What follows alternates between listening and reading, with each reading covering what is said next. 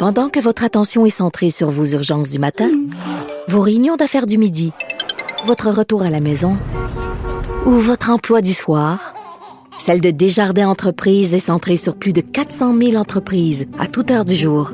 Grâce à notre connaissance des secteurs d'activité et à notre accompagnement spécialisé, nous aidons les entrepreneurs à relever chaque défi pour qu'ils puissent rester centrés sur ce qui compte, le développement de leur entreprise.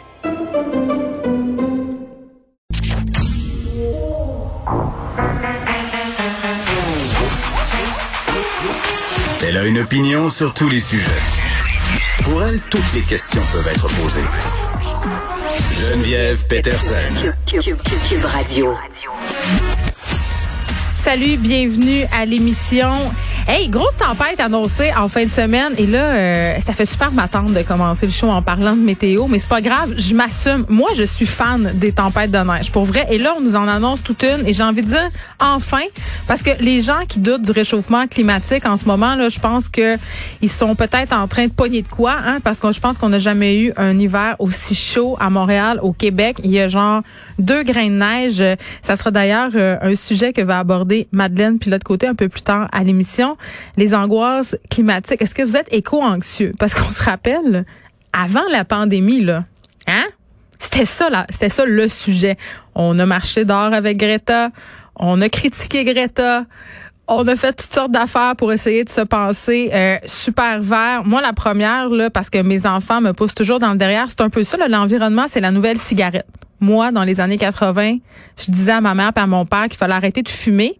Surtout dans la voiture, les fenêtres fermées, hein? Pas idéal. C'était ça mon combat. J'ai l'impression que maintenant, le combat de nos jeunes et notre combat en général, c'est l'environnement. Puis vraiment, la COVID-19 a éclipsé tout ça, mais ça commence à refaire surface euh, dans l'actualité parce que le réchauffement climatique, c'est vraiment pas amélioré. On était tous un peu euh, dans l'utopie je sais pas si vous vous souvenez, au début de la pandémie, il y avait plein d'images, puis même des fausses images qui circulaient par rapport au fait que, étant donné que toute la Terre était arrêtée, c'est le trafic euh, au niveau des voitures, le, transport aérien, et là, là c'était redevenu le jardin d'Éden, toi chose. Hein? Les photos de Venise avec les dauphins, vous en souvenez-vous? C'était pas des vraies photos, là. Mais on voyait partout des photos de, de ciel dégagé, de prairies verdoyantes. Mais non, ça va encore euh, très, très mal. Et euh, bon, tout ça pour dire que j'ai bien hâte à la tempête de neige, mais soyez prudents quand même. Puis je veux pas parler des routes, je veux parler des sports d'hiver. Parce que depuis le début de la semaine, il y a plein d'articles qui sortent dans différents médias sur les blessures. Les gens se viandent. Hein? On dit ça au Saguenay, se viander. Se faire lutter aussi dans le coin de Valleyfield. Foncer dans un arbre en glissant. Ça a l'air que c'est bien, bien populaire cet hiver. Par ailleurs, au parc près de chez moi, pour la première fois, en dix ans, je pense, la ville de Montréal a installé des gros ballots de foin hein, en bas des arbres parce que les enfants n'arrêtaient pas de se viander dans le décor. Du monde qui hein, on fait du patin en quantité absolument phénoménale. Beaucoup de débutants, et je m'inclus là-dedans. Si vous voulez rire de moi à un moment donné, là, il faut regarder une vidéo de Geneviève Peterson qui patine je ferai pas tout à fait les ice Ça, ça, ça va pas arriver. Je, je suis la personne chambre en lande qui sait pas trop euh, où elle s'en va et la, la, les probabilités pour que je me ramasse à l'hôpital avec une commotion, une commotion, une commotion cérébrale sont assez grandes. Donc, je porte un casque. Fait que je vais attendre ça, moi, la tempête de neige en fin de semaine, enfermée chez nous. Je vais glisser et j'espère ne pas ne pas me ramasser à l'hôpital euh, si je fais du patin parce que les urgentologues nous le disent, les médecins nous le disent, sont débordés à cause de la COVID, mais sont aussi débordés parce que les gens se ramassent à l'urgence, se sont foulés euh, des chevilles, euh, ils se sont pétés à la tête en glissant en faisant du ski, même eu un mort malheureusement, un, jeune garçon qui est décédé dans la région de Saint-Sauveur un peu euh, plus tôt, ça fait déjà quelques semaines, la semaine passée, je pense, euh, tragique accident. Euh, émission quand même assez thématique aujourd'hui, je dirais. On n'a pas fait exprès, je vous le jure. Ce sera beaucoup question de vaccination, de la peur par rapport à la vaccination. C'est quand même assez préoccupant de savoir qu'il y a beaucoup de personnel du milieu de la santé qui a encore des appréhensions par rapport à cette vaccination-là. J'ai envie de dire que ça donne pas tellement le bon exemple. Même si se poser des questions, c'est légitime, même si vouloir attendre, c'est un réflexe parfaitement compréhensible. Mais comment ça se fait qu'il y a encore autant de personnes qui sont réticentes à se faire vacciner? Amir Kadir s'est fait vacciner. Ça suscite aussi beaucoup de réactions. Vraiment, là. Puis hier, je faisais mon segment LCN avec Julie Marco, puis on parlait de ça de la vaccination puis de ma peur que j'avais déjà eu de faire vacciner mes enfants. Et à chaque fois qu'on parle de vaccination, c'est absolument certain. Je reçois des courriels de gens qui ont peur de la vaccination, qui sont contre la vaccination, euh, qui disent qu'il y a un lobby de la vaccination, que les médias font partie d'un grand complot pro-vaccinal. Donc, c'est vraiment un sujet sensible et le mouvement anti-vaxxer, qui était quand même un mouvement assez marginal il y a quelques années, prend de l'ampleur, des moyens, s'organise.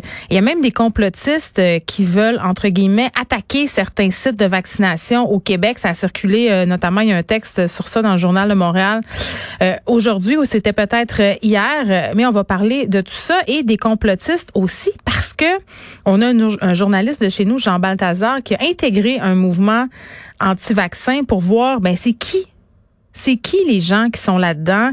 Qu'est-ce qu'ils cherchent euh, véritablement? Parce que euh, il y aura un documentaire diffusé ce soir à 21h à LCN. On pourra voir son infiltration. Il sera avec nous un peu plus tard tantôt et on aura, comme chaque vendredi, Martin Geoffroy et on va continuer euh, cette discussion qu'on a eue cette semaine sur les médias sociaux. C'est les plateformes de médias sociaux qui agissent contre les mouvements complotistes, contre les discours haineux. Euh, pourraient quand même aussi euh, se retrouver à un moment donné imputables des contenus qu'ils laissent sur leur plateforme. Donc, on parlera de tout ça avec Martin. Et Luc La Liberté sera avec nous aussi aujourd'hui. Vous le connaissez bien, Luc, qui commente euh, la politique américaine. Mettons qu'il y a eu pas mal de jobs ces derniers jours, ces dernières semaines. Et il a reçu des menaces. Hein? Il a reçu des menaces de mort, d'autres types de menaces, ce qui est peut-être pas nécessairement dans ses habitudes.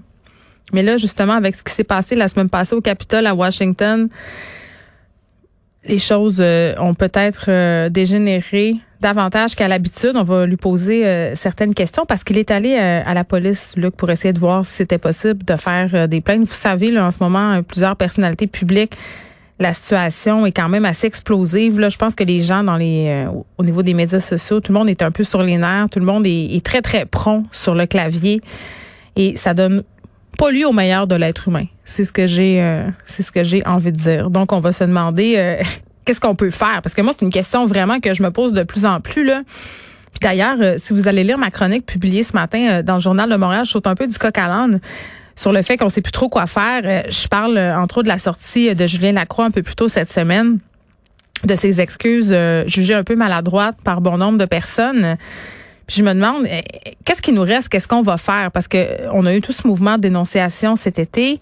Euh, on dénonce aussi beaucoup la violence sur les médias sociaux, les menaces. Puis je pense qu'on en vient un peu tout à la conclusion là, que le tribunal populaire des médias sociaux, ça fonctionne plus ou moins bien pour plein de raisons toutes sortes de considérations éthiques.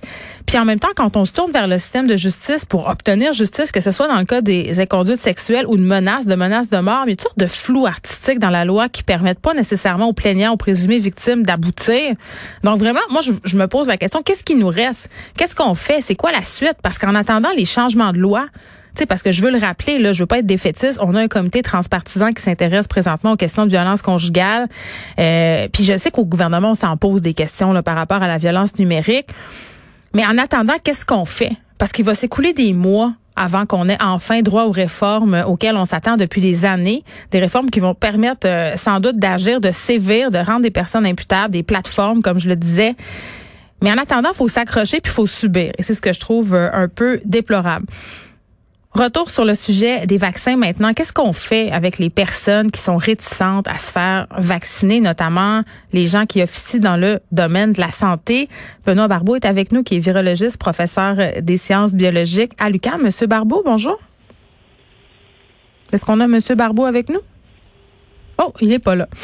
Bon, ben en attendant euh, qu'on essaie euh, de le rejoindre, je poursuis un peu sur ma lancée euh, sur qu'est-ce qu'on va faire avec toutes ces menaces et toutes ces histoires d'inconduite sexuelle parce qu'un truc que j'abordais aussi dans ma chronique au journal de Montréal c'était par rapport au mouvement de dénonciation cet été, j'étais super mal à l'aise parce que j'avais oublié. Pour vrai là, quand quand quand j'ai vu le, le, poste de Julien Lacroix lundi. Ce qui m'a frappé, c'est que j'avais justement oublié, je me rappelais plus qu'est-ce qu'on lui reprochait, puis je me sentie hyper mal parce que c'était très grave ce qu'on lui reprochait. Je vous le rappelle, neuf femmes, neuf femmes qui se sont plaintes euh, d'inconduite sexuelle, de euh, de comportements toxiques, de violence. Puis là, j'avais des courriels ce matin de lecteurs qui me disaient, oui, mais il n'y a pas eu de plainte. Je comprends qu'il n'y a pas eu de plainte. Je comprends que Facebook, c'est pas un tribunal. Je comprends qu'on peut pas juger quelqu'un, le canceller, comme on dit, euh, sous prétexte qu'il y a des dénonciations sur Facebook. Mais à un moment donné, quand il y a neuf femmes qui se plaignent, quand il y a neuf femmes qui font des sorties, qui s'allient pour dire, ben écoutez, là, nous, on trouve que cette personne-là, ça n'a pas bien ben de bon sens. Euh, je pense que c'est légitime qu'on y prête attention. Mais après ça, qu'est-ce qui reste du mouvement de dénonciation? Il y a beaucoup de pages qui ont été supprimées. Euh, il y a beaucoup, euh, justement, de témoignages qui ont été oubliés. Moi, je trouve ça épouvantable. C'est plate parce qu'on peut pas en parler. Là, des noms de personnalités connues qui ont circulé sur des pages de dénonciation, des histoires absolument épouvantables. Personne ne va être inquiété de ça. Ces gens-là continuent à travailler. Les employeurs sont peut-être même pas au courant. Donc, c'est assez épouvantable. Puis, il va vraiment falloir se poser la question à un moment donné. Qu'est-ce qu'on fait avec toute cette information? Parce que moi, je ne sais pas quoi faire. Je sais des affaires que j'aimerais ça désavoir. Je peux pas les désavoir. Maintenant, je sais, mais il a rien à faire parce qu'il n'y a pas de plainte. Bon,